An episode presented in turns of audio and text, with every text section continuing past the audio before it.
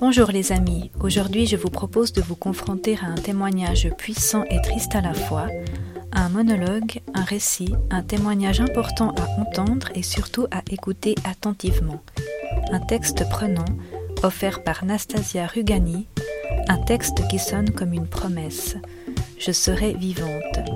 Un livre conseillé à partir de 14 ans.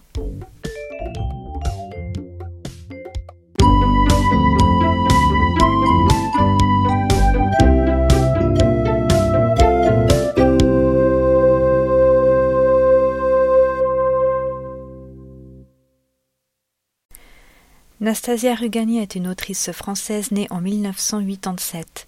Après des études de lettres, elle écrit des romans pour la jeunesse, surtout pour les adolescents et jeunes adultes.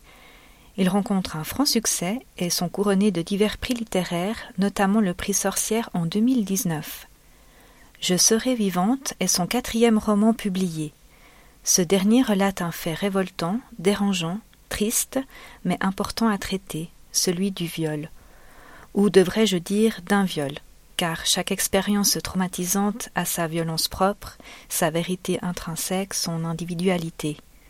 Tout au long de ce récit, la narratrice, une adolescente de 17 ans, dont on ne connaît ni le nom ni les origines, s'adresse à l'officier qui recueille sa plainte. Dans un monologue intérieur, on découvre alors tout ce qu'elle aimerait lui dire réellement, tout ce qu'elle n'arrive pas à sortir en face de lui on comprend rapidement qu'elle ne trouvera pas en l'officier le réconfort et le soutien qu'elle venait chercher. En effet, celui-ci n'ajoute que rompt ses cailloux aux rafales, suivant les propos de la narratrice. La violence est donc double. La jeune fille se sent incomprise et pas prise au sérieux. Tu aurais dû faire ceci, pas cela. N'avais-tu pas bu? Ça a duré combien de temps? Tu n'en avais pas envie? Ces questions rageantes qui essaient de la culpabiliser, on ne lui laisse pas le temps de se rassembler, on veut des faits, des précisions, une linéarité alors que ce n'est pas possible. Comme elle le dit, s'il existe des brumes et des failles dans mon histoire, des minutes en fuite, c'est parce que je n'ai pas songé pendant à prendre des notes.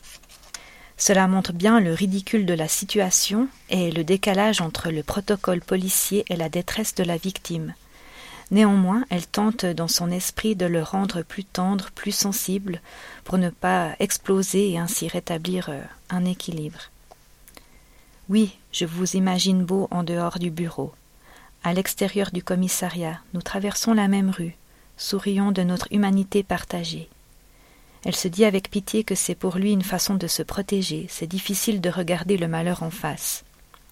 Mais les mots ne sont pas suffisants pour dire la souffrance, ils distordent souvent la réalité et les sensations vécues. C'est pour cela que la jeune fille pense et parle en poésie. Une poésie froide, certes, mais empreinte de justesse. Au fur et à mesure de son témoignage, on rencontre sa famille, son fonctionnement et ses failles. La jeune fille porte sur eux un regard plein de tendresse, surtout pour son frère. Mais comment leur dire? Comment leur dire que sous le cerisier son âme a succombé?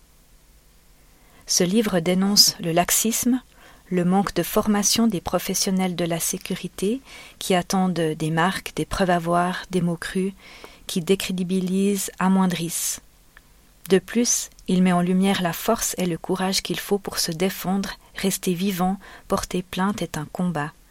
Il démontre également les dégâts psychiques de tels actes sur les femmes et les hommes victimes d'abus, ainsi que sur leurs proches. La honte doit changer de camp. En outre, il explique que contrairement aux idées reçues, le violeur n'est pas forcément un inconnu surgissant en pleine nuit dans la rue pour attaquer, ce qui peut aussi et malheureusement arriver, mais que, comme le dit si bien la narratrice, la mort porte parfois le visage de celui qu'on aime. Enfin, il explicite l'importance du soutien et de l'amitié et permet une ouverture vers quelque chose de plus lumineux. Le titre l'indique Je serai vivante. La narratrice marche petit à petit vers l'aube et par l'écriture se libérera et dira sa vérité, loin du rapport de commissariat. Une mise en abîme touchante puisqu'on la reçoit là en l'écoutant. Un livre que j'ai aimé, sombre et lumineux, une écriture sensible avec des références à la nature en belles métaphores, un ton juste sans apitoiement. Un livre difficile à présenter étant donné son sujet, mais c'est important d'en parler un livre que j'aurais envie d'envoyer à tous les commissariats afin qu'ils comprennent.